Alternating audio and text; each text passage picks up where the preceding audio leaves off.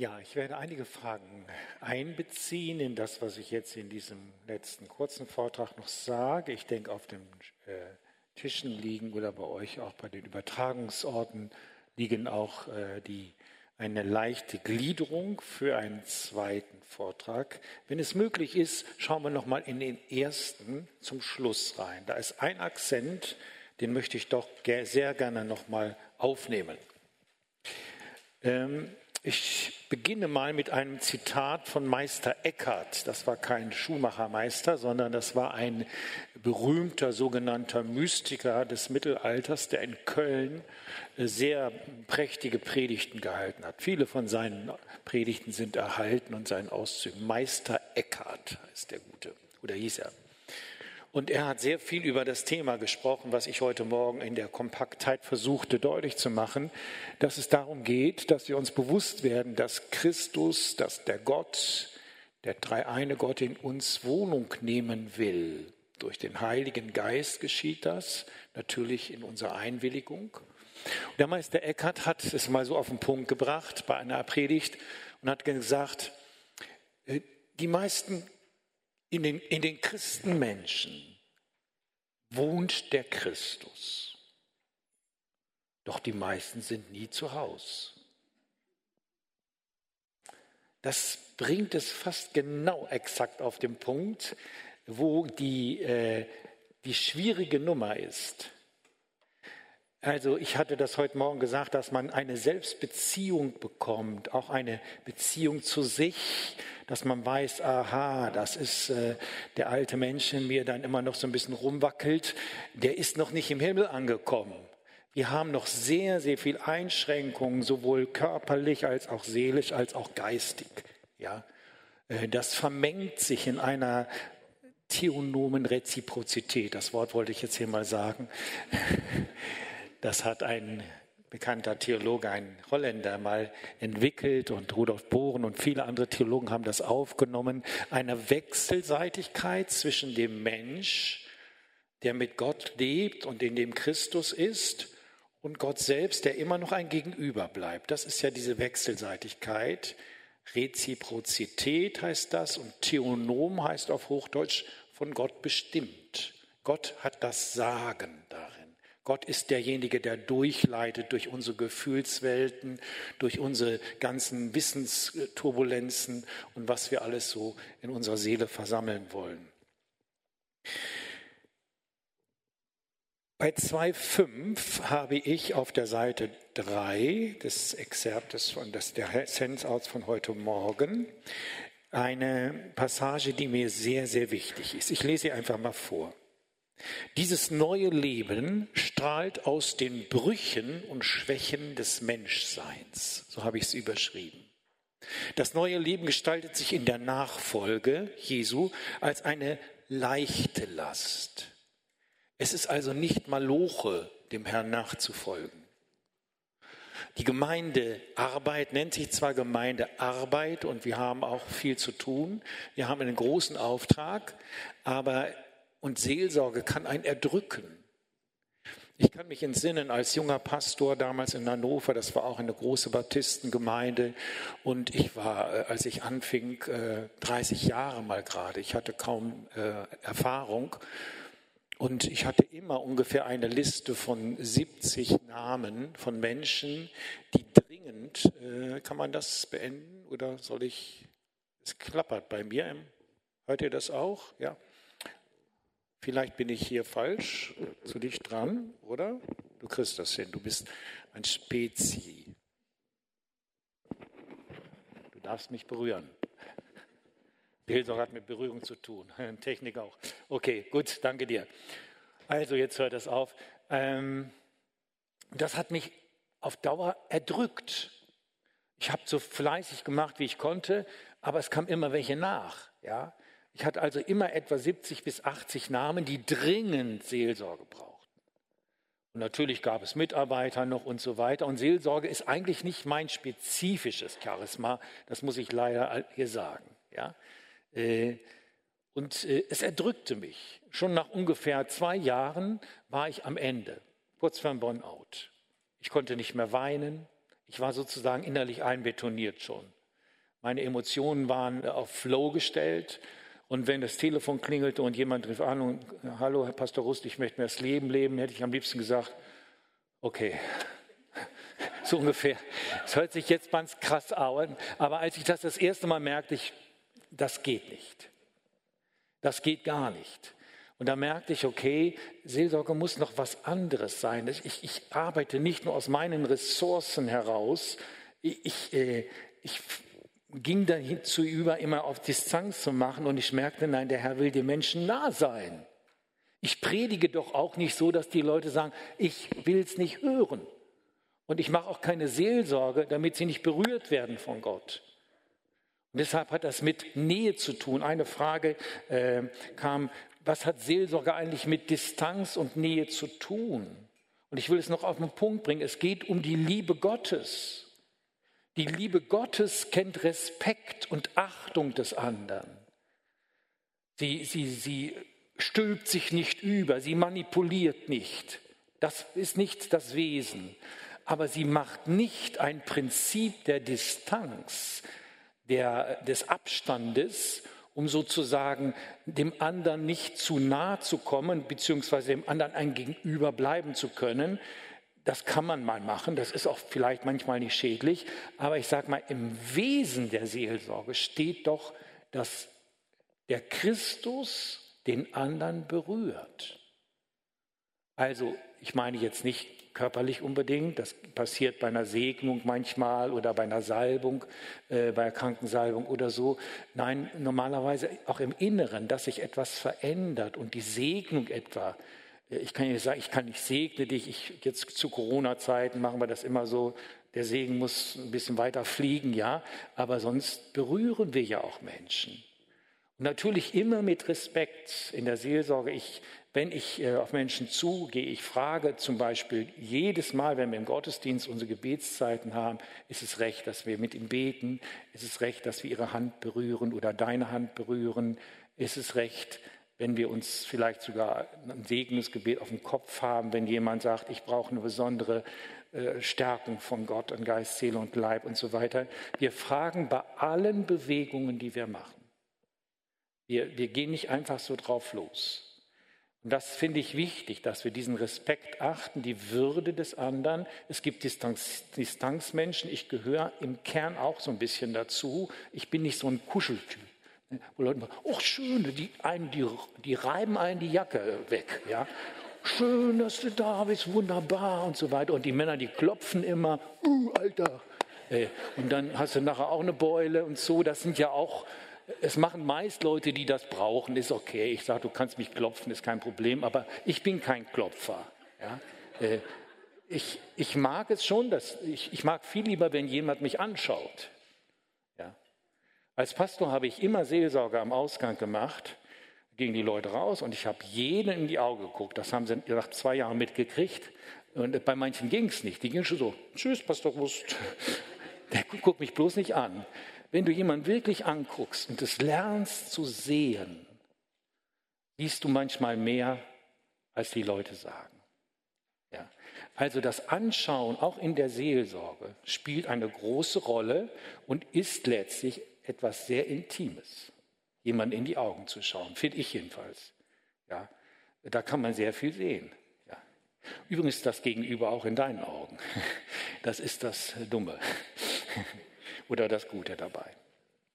Also es ist eine leichte Last, wo Christus in uns wirkt, durch die Charismen oder durch Gaben oder durch Leidenschaften, die er in uns entwickelt, die Kompassion. Da ist es etwas wie ein Tanz, habe ich das hier aufgeschrieben? Richard Rohr, der hat in einem seiner letzten Bücher, äh, ich, wenn ich den Namen hier nenne, viele sagen Richard Rohr, der wird ja langsam ein bisschen komisch, weiß ich nicht. Ähm, ich habe viel von ihm gelernt. Ich teile auch nicht alle seine Ansichten. Er hat über die Trinität einmal geschrieben. Wenn wir es in uns tanzt und durchwirbelt uns die Trinität Gottes. Es ist sehr schön beschrieben, was das ist. Meine Last ist leicht, das hängt mit Demut zusammen. Demut ist die Fähigkeit, sich selber mit den Augen Gottes zu erkennen. Das ist Demut. Demut hat nichts zu tun, wenn jemand sagt, entschuldigen Sie bitte, dass ich geboren bin äh, und so weiter. Es gibt diese, diese Demotisten oder wie heißen die, ja, äh, also die angeblich gar nicht vorkommen, entschuldigen Sie bitte, dass ich geboren bin, so ungefähr. Ja. Wenn du wirklich demütig bist, hast du eine, eine, einen Stand in Christus. Ja. Und dazu gehört eine Würde, die du auch empfängst, aber es gehört auch dazu eine enorme Leichtheit, wie eine Feder, die bewegt wird. Du wirst auch nicht gedrückt durch die ganzen Zeitdinge, die kommen, wenn man wirklich in der Seelsorge ist. Man hat eine Stunde und dann noch, ich habe dann später immer auf eine Stunde terminiert und gesagt, was in einer Stunde nicht gemacht ist, machen wir in der nächsten Stunde und so weiter, dass man irgendwie weiterkommt, ja. Das kann man ja so machen. Wir haben einen Heiligen Geist und keinen Eiligen. Das heißt, wir werden geführt als Menschen, die in Christus leben. Wir sind nicht Getriebene. Das ist ein Unterschied vom ganzen Lebensgefühl. Und äh, der Geist Gottes gibt uns auch Schabbat, er gibt uns Ruhe. Es ist eine kreative Ruhe. Wenn ich vorhin am Anfang sagte, ich liebe die Stille, wenn ich in der Stille bin, dann sprudelt es auf vor Gott. Es blüht. Da ist Frühling kontinuierlich. Ja, das ist ein Vorgeschmack auf den Himmel. Das empfinde ich, wenn ich bete zum Beispiel. Und äh, in der Paraklese, in diesem Zusammensein gehört also dieses, dass ich einerseits eine unheimliche Nähe entwickeln kann als Distanztyp, sagen wir Leute, du entwickelst eine Nähe, ja. Äh, ich sage, ich, es muss der Christus in mir. Kann sein, weiß ich nicht. Denn als Mensch bin ich überhaupt nicht so. Ich bin kein Knuddeltyp, ja. Ich bin auch kein Nähetyp. Ihr könnt meine Frau fragen, ich nehme sie natürlich in den Arm und so weiter und was alles. Aber äh, ich bin nicht so, ihr wisst, was ich, Seelsorger wissen, was ein Nähetyp ist, ja. Ähm, aber der Christus ist näher durch dich, als du dir das vorstellen kannst, den anderen Menschen. Das ist der Punkt. Und trotzdem ist eine Distanz gewahrt. Du kannst fröhlich bleiben, zum Beispiel auch wenn du hineingenommen wirst, ich habe das heute Morgen beschrieben, in das Leiden des Christus. Dieses, diese Passion, die Jesus hat, wenn er Not sieht. Meine Güte, das, wenn wir schon anfangen zu weinen, ja, wie viel Erbarmen muss Gott haben?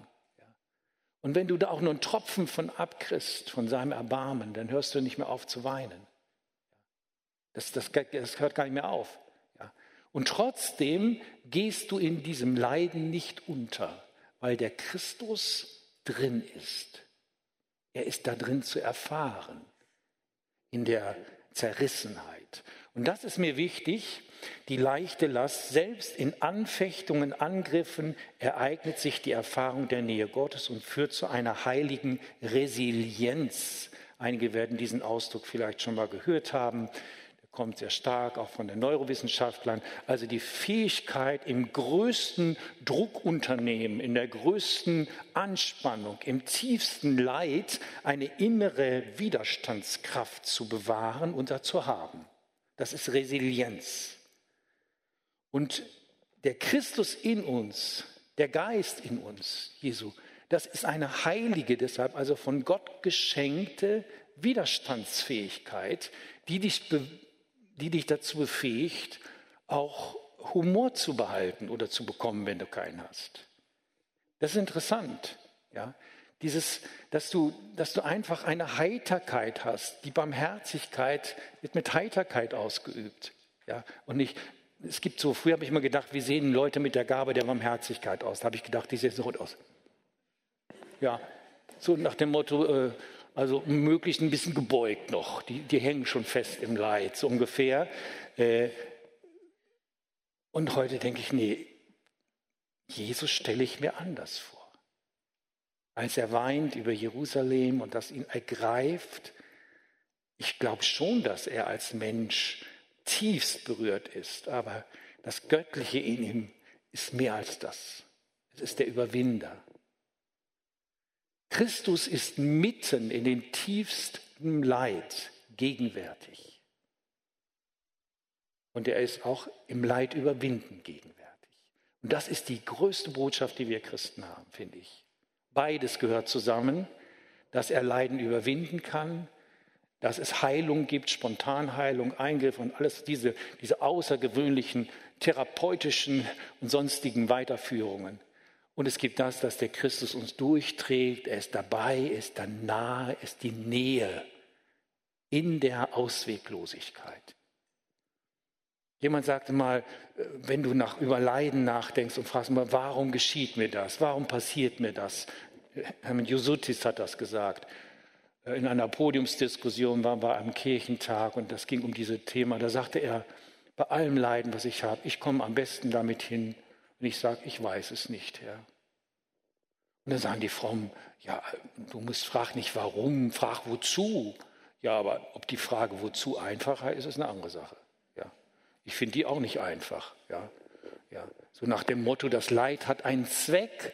Ja, aber manchmal hat Leiden möglicherweise gar keinen Zweck. Du kommst nicht drauf und andere auch nicht. Dann muss ich sagen, ich weiß es nicht. Und in dieser Ich weiß es nicht, in dieser Erfahrung von Gottes Ferne, wie die Menschen das sagen, Dios abscondicus, ich, ich, Gott, wo bist du? ist Gott näher, als wir das jemals beschreiben könnten. Das kann ich nur sagen, weil Christus am Kreuz war und das Gleiche mitgemacht hat und er ist durchgegangen. Wenn ich sterbe und es gehe durch Todestal, denke ich nicht, hallo, da winken schon die ganzen Omas und so weiter, die mir vorgegangen sind und Vorgänger und sagen, hallo, ich hab, wir haben schon Blumen in die Hand, es wird schön, sondern ich glaube, das Todestal ist ein finsteres Tal. Aber ich weiß, ich gehe davon aus, dass mein Heiland mich da durchträgt, wie durch alle Tunnel dieser Welt. Das ist für mich Seelsorge Gottes. Er ist da.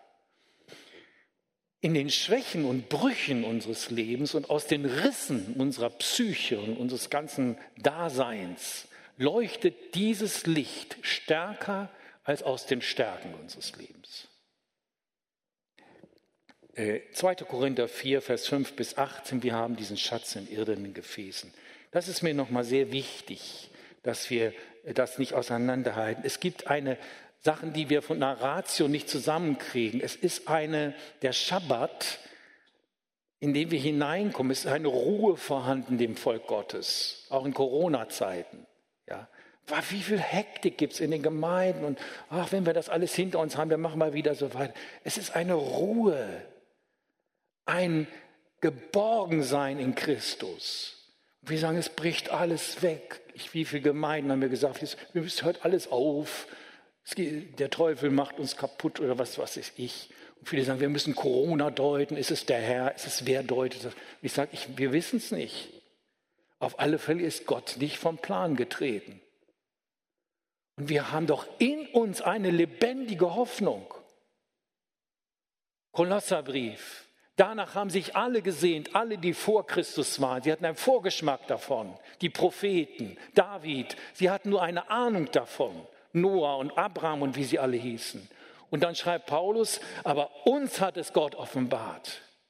Das ist das Mysterium, das ist das Geheimnis, das uns ergreift. Christus in uns, die Hoffnung der Herrlichkeit, der Doxa. Wir sind Hoffnungsmenschen auch als Seelsorger. Und das ist wichtig, dass da was aufleuchtet von der Zukunft Gottes. Auch wenn Gott redet, er analysiert nicht nur, wenn wir Impulse kommen. Gott Therapie, er gibt nicht nur diagnostische Hilfen. Wenn Gott spricht, öffnet sich immer ein Weg, öffnet sich immer eine Zukunft, selbst wenn du sie noch nicht kennst. Das ist der Punkt. Okay, das war jetzt eine Predigt und keine Lehre, aber ich wollte auch mal predigen. Ja. So, jetzt will ich mal weitermachen. Die anderen Dinge sind angeschnitten schon. Ähm, die neue Kommunikation, das habe ich heute Morgen oder ich weiß nicht, ob es schon ernannt wird. Wenn der Geist Gottes kommt, kommt er hoffentlich auch in unser Gehirn. Das ist da oben in der Regel. Und da sitzt vorne ein kleines Seepferdchengehirn, das wissen wir von den ganzen Hirnologen. Und dann gibt es eben das Sprachzentrum. Und von dem Sprachzentrum sagen die Hirnforscher, die Neurowissenschaftler, das ist das Steuerungszentrum des Menschen. Das wissen Sie nicht von Jakobus, da haben sie ein paar Versuche gemacht und haben das festgestellt. Aber im Jakobusbrief steht das schon. Ein Mensch, der seine Sprache richtig einsetzt, ich weiß nicht, ob das in deinem Seminar auch vorkam, ja, Jakobus, der kann seinen ganzen, das ganze Menschsein steuern. Also wir, wir werden durch unsere Sprache zum Großteil gesteuert. Das erklärt auch, wenn der Heilige Geist ausgegossen wird, dass es ein Sprachwunder gibt. Die Sprache grenzt sonst oft ab und grenzt ein. Da gibt es ein, ein Sprach- und Hörwunder, ein Verstehenswunder, eine neue Form von Kommunikation. Das würde jetzt zu weit führen, über das, äh, die Gabe des Sprachengebetes zu reden, äh, die Gott vielen schenkt. Und es ist eine wunderbare Gabe, mit Gott zu kommunizieren. Die Kommunikation etwa, auch hier will ich nur einen Absatz nochmal unterstreichen. Wenn wir kommunizieren aus dem Christus, dann ist unser Gebet anders. Ich will, will das mal vorlesen, was ich hier geschrieben habe. 3.1. Als Kennzeichen der neuen Schöpfung geeignet sich eine neue Kommunikation zwischen Gott und Mensch und ebenso im zwischenmenschlichen und geschöpflichen Bereich. Das ständige Eintauchen in die Gegenwart Gottes kann uns in dem Stillsein vor Gott, in der konkreten Gehorsamsnachfolge, im Kampf und auch in der Kontemplation geschehen. Also auch das aktive Kämpfen und Dranbleiben gehört dazu. Der Christ steht in seinen Gebeten der Christ steht in seinen Gebeten nicht als Informationsgeber, als Argumentierender oder als Besserwisser vor Gott. Wir müssen Gott nicht informieren. Also Hermann äh, Werner geht es in unserer Gemeinde Informatiker und ich sage, es geht nicht darum, dass wir Gott eine Information haben, die, wir, die er nicht hätte. Ja. Wir müssen ihn nicht informieren. Also, was ist es denn dann? Es ist ein Freischütten, ein Entblättern unseres Herzens, ein Ausdruck unserer Liebe zum Vater im Himmel, dass wir ihm alle Anliegen geben, die Sorgen hinwerfen, dass wir frei werden für ihn. Aber wir müssen ihm nicht erzählen, was er nicht weiß oder was er weiß. Manche Gebete fangen ja so an, Herr, du weißt, und dann sagen wir dem Herrn, was er weiß. Ja, äh, ich weiß nicht, wie unterhaltsam das für Gott ist. Die Fürbitte auch, ja, die Fürbitte, mit der auch kommt in der Fürbitte nicht, mir nicht, nicht im Ansinnen, dass der Beter, der Fürbitter mehr Erbarmen als Gott habe. Wir weinen und sagen, Herr, ich, ich habe so viel Erbarmen, aber du bist wohl der harte, harte oder was? Das ist doch eine völlig verdrehte Nummer, was wir da haben. Gott ist Erbarmen pur. Und wenn es darum geht, dass wir zu Gott beten, auch in der Fürbitte, dann ist unser Erbarmen nur ein, ein Hauch, ein Hauch von dem Erbarmen Gottes. Natürlich können wir beten, dass dieses große Erbarmen kommt. Wir können es auch flehentlich erbitten. Aber nicht so, als sei Gott sozusagen der Harte und sagt, es reicht nicht, ich muss noch mal fasten. Ich lasse mich nicht weich kochen durch dein Gebet. Wenn wir beten, wenn wir fasten, flehentlich, wir fasten nicht, um etwas zu bekommen, sondern das Fasten ist ein Hineingehen in eine Existenz, in eine Nähe, in eine Dichte zu Gott, damit wir besser hören, besser mit Gott sprechen können. Ja, und das hat Auswirkungen bis hin in die diabolische Welt. Da halten es die Dämonen auch nicht mehr lange aus. Also von daher ist das eine andere Form der Kommunikation auch, auch in unseren Gebeten. Wenn wir einen Impuls haben, wenn wir merken, Gott spricht mit uns, ich habe das Stichwort Kairos hier noch aufgeführt, es ist der Zeitpunkt. Es kann sein, dass Gott dir einen Blick gibt in das Leben oder in eine Situation einer Gesellschaft, einer Gemeinde oder in dein eigenes Leben. Das geht weit über die Zeit hinaus, die du vor Augen hast. Und deshalb ist, oder geht zurück, wenn Gott eine Einsicht gibt, ist die nie, nie äh, auf eine Zeit, wie wir sie kennen, begrenzt. Gottes Zeit ist Ewigkeit oder permanente Gegenwart. Er kriegt alles auf ein zusammen, bis in die Sprache hinein. Das ist ein Geheimnis, was da passiert. Deshalb ist es wichtig, wenn du einen Impuls bekommst, einen Gedanken, dass du den Herrn genau fragst in der Deutung, Herr, erstens, was willst du sagen? Prophetei ist eine Aussage, ist kein Rätselraten. Zweitens, wem gilt das? Willst du mit mir sprechen, mit meinem Gegenüber? Ist das eine Botschaft für alle Bösewichte dieser Welt, für Angela Merkel oder für Herrn Trump? Ja. Beide könnten eine Botschaft gebrauchen. Also, äh, und wie geht man damit um? Und wenn du das nicht rausfindest, frag den Herrn, such auch das Gespräch möglicherweise mit anderen, aber tön das nicht einfach raus. Frag, wo gehört dieser Impuls hin? Diese Prüfung, diese Hermeneutik eines Impulses ist dringend notwendig, wenn wir aus einem pubertären Umgang mit Impulsen des Geistes herauskommen wollen in einen reifen Umgang. Also Warte, Inkubationszeiten, Reifungszeiten des Wortes Gottes. Als die Zeit erfüllt war, sandte Gott seinen Sohn. Die Absicht hatte er schon ungefähr zigtausend Jahre vorher. Genau, vielleicht soweit. Es gibt viele Dinge dazu zu sagen. Ich will jetzt nicht mal das alles weiterführen. Ich muss mal gucken, was wir hier noch haben. Wir haben hier noch eine Frage wenn man hochsensibel ist, welche Vorteile und welche Gefahren hat das als Seelsorger? Bruder Lülling, bist du noch da? Der hat dazu sicherlich vieles nachgedacht. Also ich empfehle das Buch, was ich nicht gelesen habe. Hat ein Buch empfohlen heute Morgen, ne? Ja, also dann ist es sicherlich gut. Also äh, das würde ich darauf nochmal hinweisen. Äh, ich verstehe Hochsensibilität so, dass du Dinge wahrnimmst, die dich oft bedrücken, dann ist es die Negativseite, kann das sein, oder die dich beflügeln, das kann auch so sein. Hochsensible Menschen haben einfach früher was, aber eine dünne Haut. Sie, sie sind schneller verletzbar. Das ist auch ein Nachteil, den, den dieses Leben mit sich bringt, als Hochsensibler. Man kann daran ein bisschen putzen, sie ein bisschen nachpushen, aber eigentlich äh, ist das ein, ich glaube, dass das auch was Gutes in sich trägt. Und das Gute ist eben, dass Gott es leichter hat, dich an die Empfindungen anderer Menschen heranzuführen. Du kriegst es schneller mit in der Regel. Also das ist der, der gute Punkt dabei. Und ich rate den Hochsensiblen immer, sie sollen sich doch auf das Gute konzentrieren und nicht ständig gegen ihre Hochsensibilität angehen, nach dem Motto, ich will endlich auch mal ein Elefant werden. Und äh, es klappt nicht. Ja? Man, man, man, man ist üben, das, die Welt ist voller Spieße, wenn du hochsensibel bist. Du, du läufst wie durch ein. Und da musst du rauskommen aus der Nummer und sagen: Ich sehe viele Spieße, ich bin sensibel, ja, ist gut, ich gehe da durch. Aber wenn du in der Seelsorge bist, dann siehst du eben auch und hörst Dinge, die der andere gar nicht sagen kann oder will. Du, du, du gehst eine Etage tiefer, schneller. Das finde ich ist eine Gabe. Ich finde das etwas Gutes, ja. Man muss dagegen nicht angehen.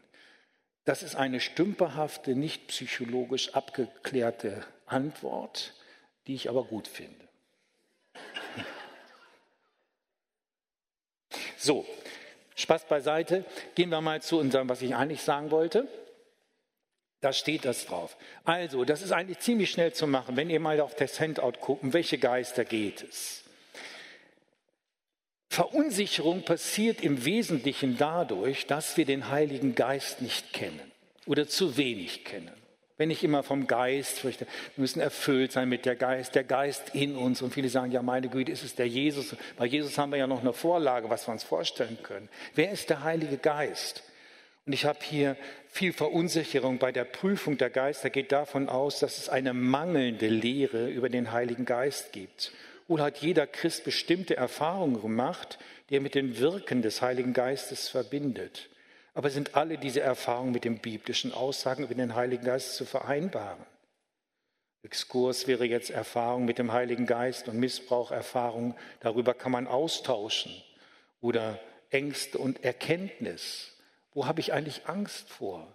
Viele sagen, ich habe Angst. Ich kann mich entsinnen, eine große Versammlung schon ewig her, weiß ich nicht, 30 Jahre, äh, eine große Glaubenskonferenz irgendwo in Deutschland. Und ich hatte über den Heiligen Geist gepredigt, die Leute gebeten, sie sollen anschließend aufstehen und sagen, Heiliger Geist, mach du mit mir, was du willst. Das ist eigentlich ein schönes Gebet, finde ich, ja. Und dann kam eine Frau, eine, die ich sehr schätzte, eine ganz gestandene äh, Pastorenfrau, und sagte, Bruder Russ, das machst du nicht nochmal mit uns. Und ich dachte, jetzt habe ich sie manipuliert oder so. Man will ja nicht manipulieren, ich wollte sie ja nur locken. Ja? Äh, nee, sagte das ja nicht, da kennen wir eine ganz andere Nummer, meinte sie. Nein, aber stell dir vor, der macht das.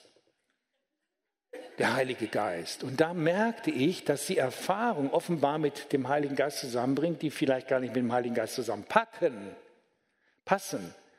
Sie hatte nämlich den Eindruck, wenn der Heilige Geist kommt in unser Leben, bringt er alles durcheinander. Und sie war auch so ein Ordnungsfreak wie ich. Ja? Und, äh, äh, und wenn der Heilige Geist in die Gemeinde kommt, dann, dann, dann gibt es nur noch Durcheinander. Nachher liegen die alle auf dem Boden und, und, und, und verdrehen die Augen und sowas hatte sie vor Augen. Und sie dachte immer, wenn man voll des Heiligen Geistes ist, dann passieren Sachen, die kann man nicht mehr kontrollieren. Steht das in der Bibel? Wo steht in der Bibel, du hast die Kontrolle verloren? Ja, hört sich, hört sich ein bisschen geistlich an, wenn man sagt, Herr, du hast die Kontrolle. Nein, die Propheten sind voll bewusst, was sie machen. Und da gibt der Paulus denen eine Antwort und sagt, also wenn der eine prophezeit und ein anderer empfängt, dann kannst du erstmal warten. Der gibt Regeln, du musst da nicht irgendwie schäumen und rumgehen und alles durcheinander machen. Außerdem ist der Geist derjenige, der tradiert. Der Geist bringt Ordnung. Er bringt Ruhe. Er bringt Stabilität. Das haben viele vergessen.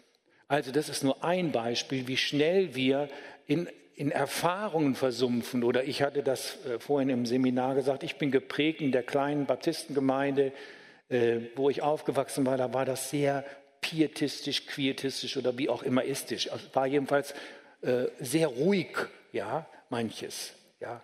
Und je ruhiger es wurde, umso heiliger war es.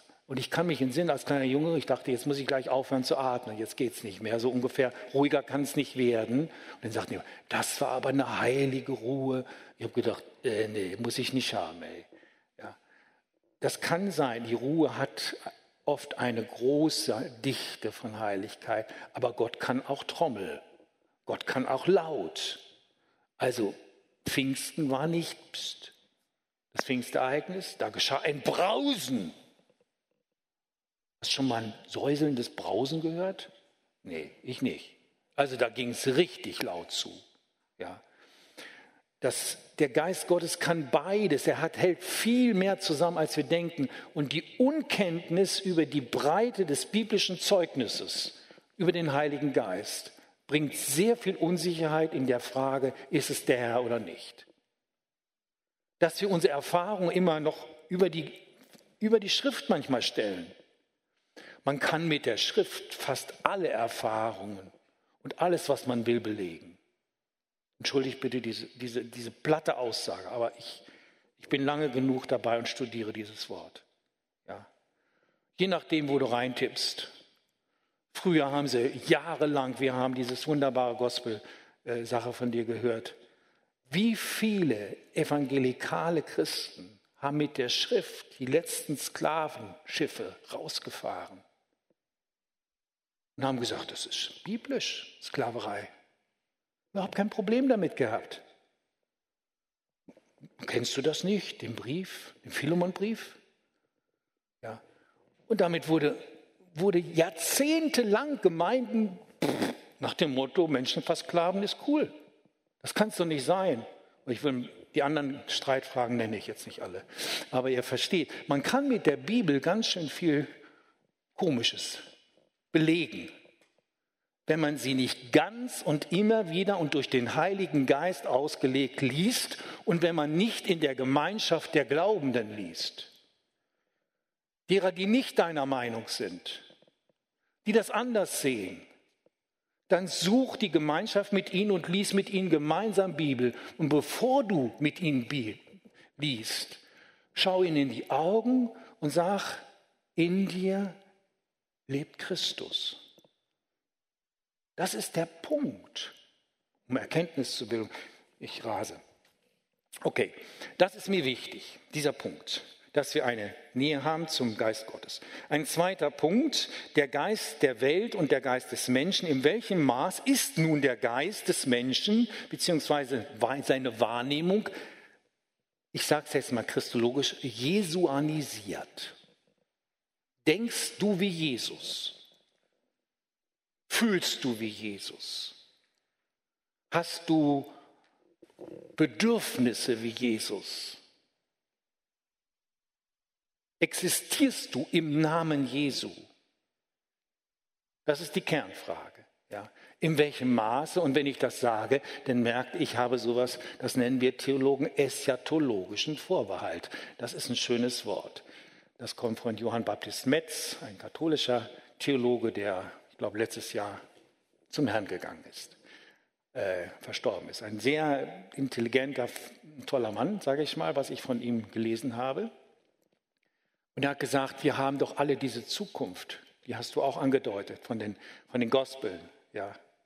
Die Vollendung, das, wo wir vollendet sind bei Gott, dann werden wir ihn, dann werden wir sehen, uns sehen, alle unsere Erkenntnis, auch unsere Selbsterkenntnis schreibt Paulus, dann werden wir erkennen, wie er uns jetzt schon erkannt hat. Wie er uns jetzt schon erkannt hat. 1. Korinther 13, ja. Vorher spricht er von Stückwerk, von Fragmenten. Das bezieht sich auf alles, auf Lehre, auf Erkenntnisse, die wir haben. Es ist alles nur vorläufig, was wir hier erleben. Und deshalb erleben wir eben auch, wir sind hier noch eingebunden in den Sumpf dieser alten Welt. Jeder Schritt muss gelehrt werden in der Nachfolge Jesu. Psalm 17, Vers 5 ist ein wunderschönes Gebet bei Schlachter, in der Schlachterbibel übersetzt. Da heißt es, Herr, senke du meine Schritte oder Tritte hinein in deine Fußtapfen damit mein Gang nicht wankt. Das ist ein wunderschönes Gebet, finde ich. Ja? Senke meine Schritte hinein in deine Fußtapfen. Gott führt uns oft nur Schritt für Schritt. Ja, aber dann müssen wir richtig gehen und gucken und uns leiten lassen von ihm. Wir erleben das, dass wir also heilige und natürlich, natürlich heilig sind. Geist und Fleisch was ist das Fleisch, wenn Paulus im Römerbrief vom Fleisch, vom Sargs spricht? Das ist, wenn ein Mensch sich selbst zur Mitte macht. Das, was wir heute Anthropozän oder Anthropozän Menschenmitte nennen. Wenn du dich selbst zum Gott machst oder dein Fleisch, Fleisch heißt jetzt nicht nur Körper, was manche denken, Leibfeindlichkeit.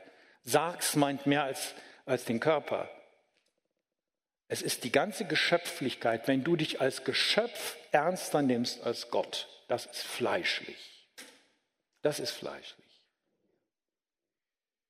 Und hinein kommt Gott in dieses Fleisch. Das geht in, in die Körperlichkeit hinein. Sören Kierkegaard, der große dänische Religionsphilosoph, der sagt, an unserem Körper, das ist die Nagelprobe der neuen Existenz. Wenn Christus in deinem gebrechlichen Körper nicht ankommt,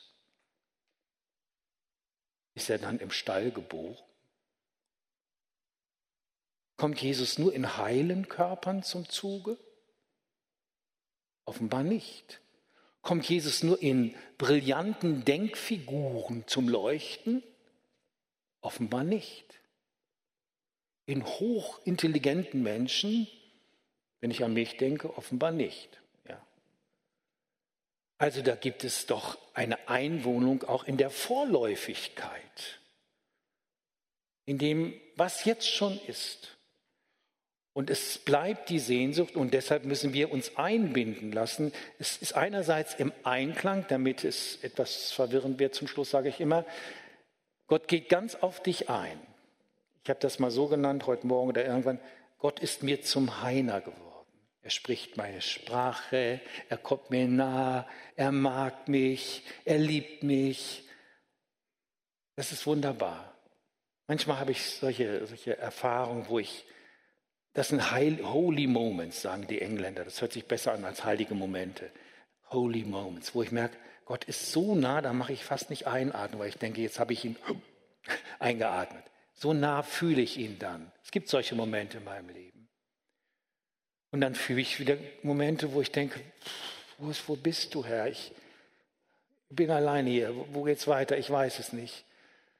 Und vielleicht kommt mir dann die Idee, ich, ich gehe einfach mal weiter. Der Herr wird schon irgendwo sehen. Und wenn ich gleich runterfalle, wird er vielleicht sagen, stopp. Sag ich, danke, Herr. Ich bleibe online. Ja. Also es gibt diese unterschiedlichen Erfahrungen. Heilig und natürlich. Gott kommt in das Natürliche hinein.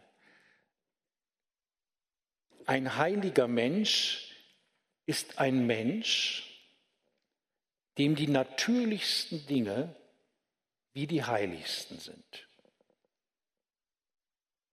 Und die heiligsten Dinge wie die natürlichsten Dinge.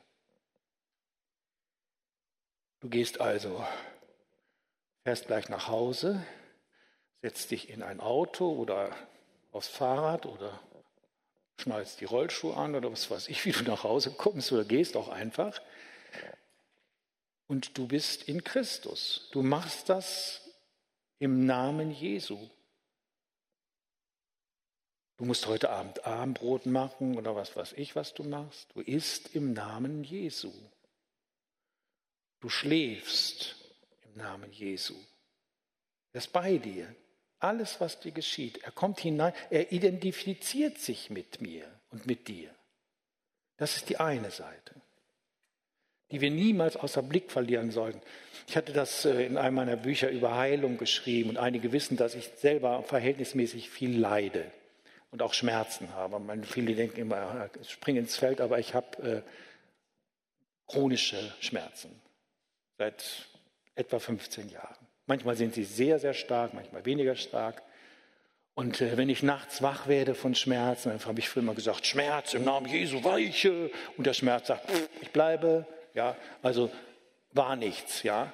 Und dann habe ich äh, alles Mögliche gemacht, ja, angefangen zu singen oder meine Oma sagt, wenn ich, wenn ich nicht einschlafen kann, weißt du, dann denke ich mir immer Bibelworte aus, ja, ist auch schön. Ich war immer an Bibelworte denken, also der Schmerz blieb.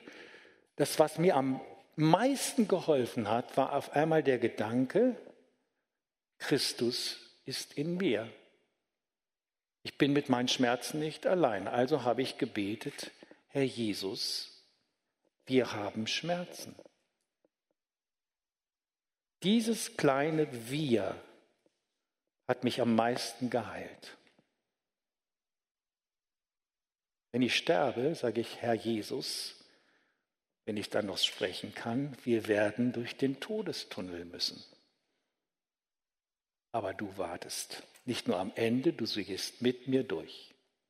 Das ist der Punkt. Ja. Der Tod hat keine Macht mehr über mein Leben.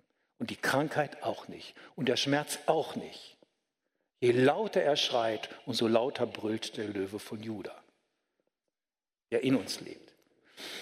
Der besudelte menschliche Geist, das ist nun etwas schwieriger. Wenn wir zulassen, dass wir unsere Geist, unseren Geist rumschlabbern lassen in allen möglichen äh, Theorien, ich will nicht sagen Verschwörungstheorien, allen möglichen Irrlehren und sonstigen Dingen, die uns angeboten werden und rühren darin rum, beschäftigen uns damit und unser ganzes Denken wird geprägt durch Angst zum Beispiel durch ein Sicherheitsbedürfnis, was wir haben. Wir wollen nichts falsch machen und so weiter.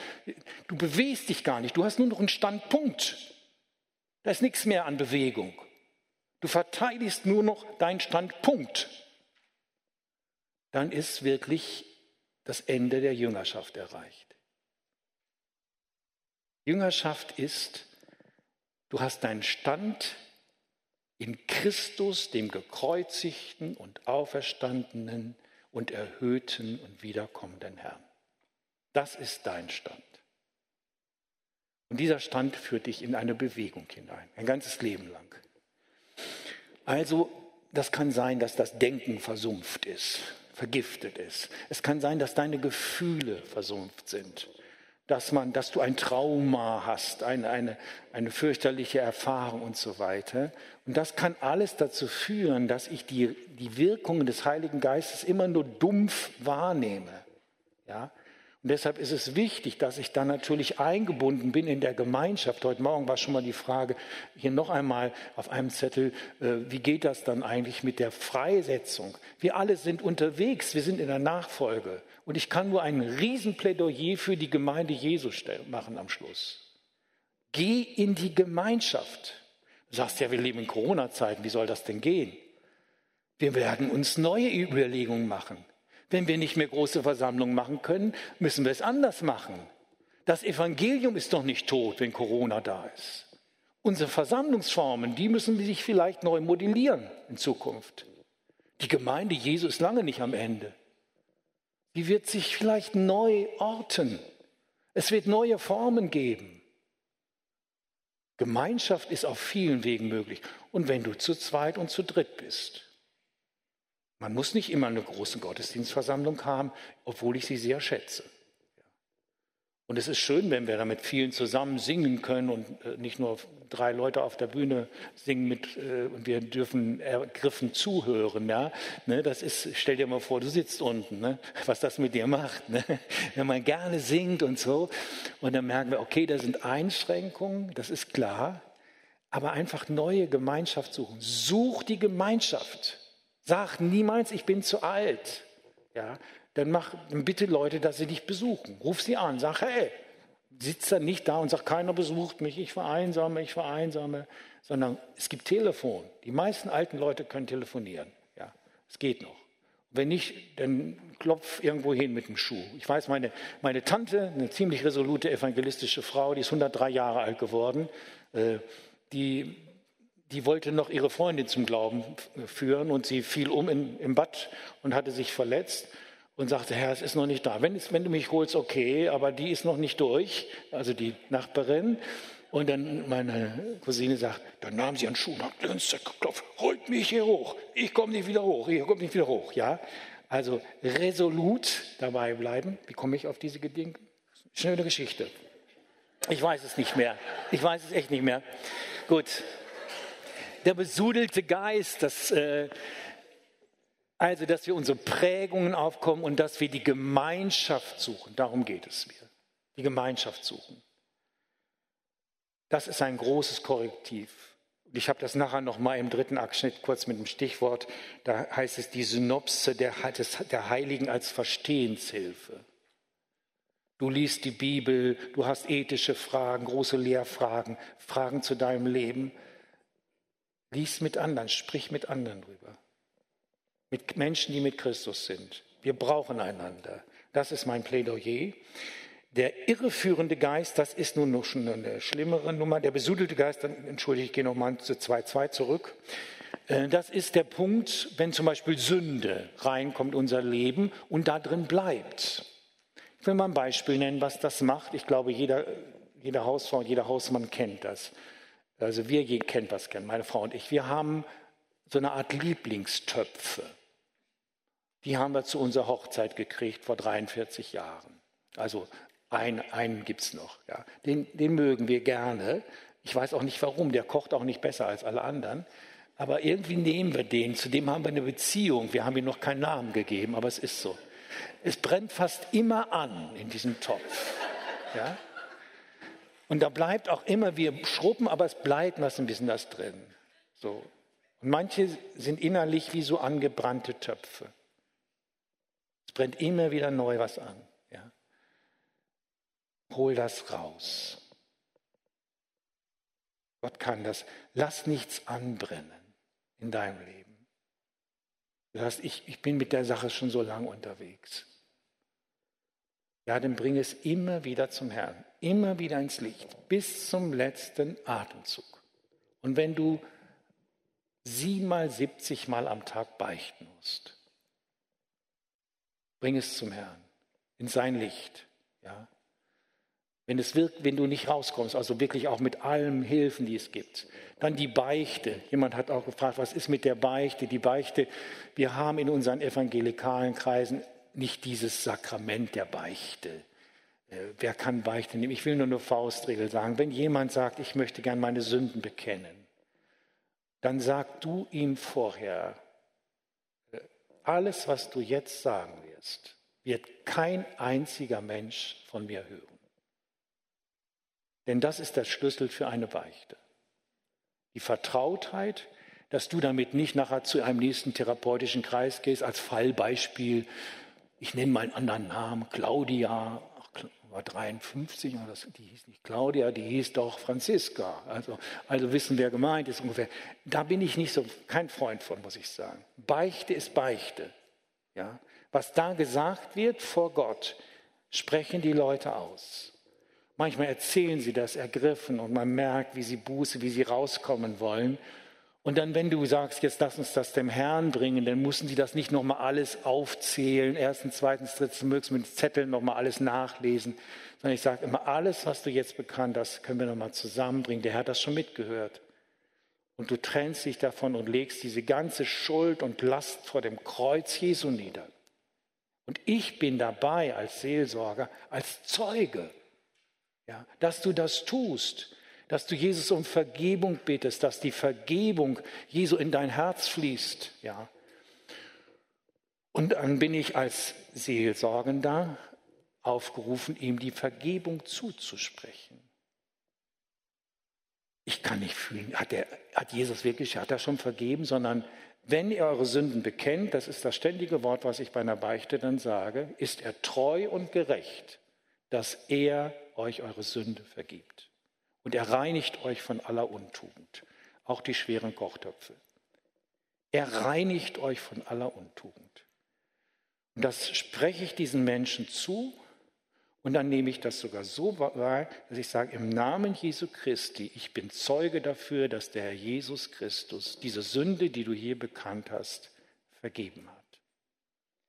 Das ist ein großer Befreiungsmoment. Und ich wünschte so sehr, dass wir hier zu einer Kultur kommen in unseren Gemeinden, dass es eben nicht nur Pastoren sind, die verschwiegen sind, sondern dass die Seelsorger auch sehr verschwiegen sind. Denn das ist der Schlüssel dafür. Ist ein großes Geschenk. Ich höre jetzt mal auf, glaube ich. Ne? Du guckst schon so, dass ich äh, weiß, es ist soweit. Ähm, ich danke euch für das Zuhören. Es war mir eine Freude, bei euch zu sein.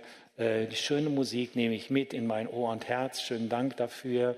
Und ich wünsche euch allen, dass ihr fröhlich dabei bleibt. Im Himmel werden wir uns dann nochmal austauschen und die Evaluation machen dieser Seelsorgerkonferenz. Aber ich glaube, da haben wir ein anderes Thema. Also Gott segne euch. Dankeschön.